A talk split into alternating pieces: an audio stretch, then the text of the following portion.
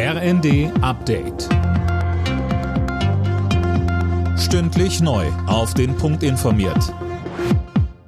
Ich bin Johannes Schmidt. Guten Morgen.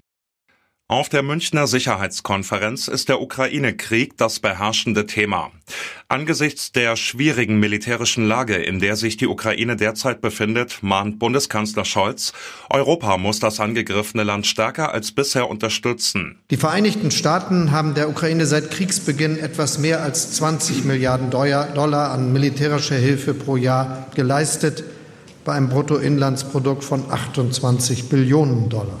Eine vergleichbare Anstrengung muss doch das Mindeste sein, was auch jedes europäische Land unternimmt. Im Ampelstreit um Bezahlkarten für Flüchtlinge droht FDP-Vize Kubicki mit dem Koalitionsaus. Mit ihrer Blockade gegen die Bezahlkarten würden die Grünen dazu beitragen, dass sich immer mehr Menschen von der Bundesregierung abwenden, sagte Kubicki der Bild-Zeitung. Die hatte berichtet, dass die Grünen die Änderung blockieren. Fast vier Jahre nach dem rassistischen Anschlag von Hanau haben tausende Menschen an die Opfer erinnert.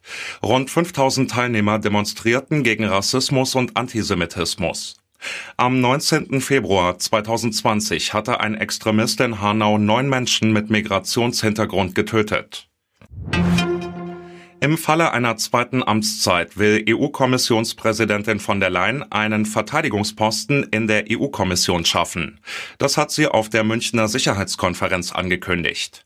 Von der Leyen wird voraussichtlich am Montag ihre Bereitschaft für eine weitere Kandidatur erklären. In der Fußball-Bundesliga bleibt Bayer Leverkusen unangefochtener Tabellenführer. Die Werkself gewann mit 2 zu 1 gegen Heidenheim. Die weiteren Ergebnisse. Leipzig gegen Mönchengladbach 2 zu 0. Wolfsburg Dortmund 1 zu 1. Hoffenheim Union Berlin 0 zu 1. Mainz gegen Augsburg 1 zu 0. Und Darmstadt gegen Stuttgart 1 zu 2.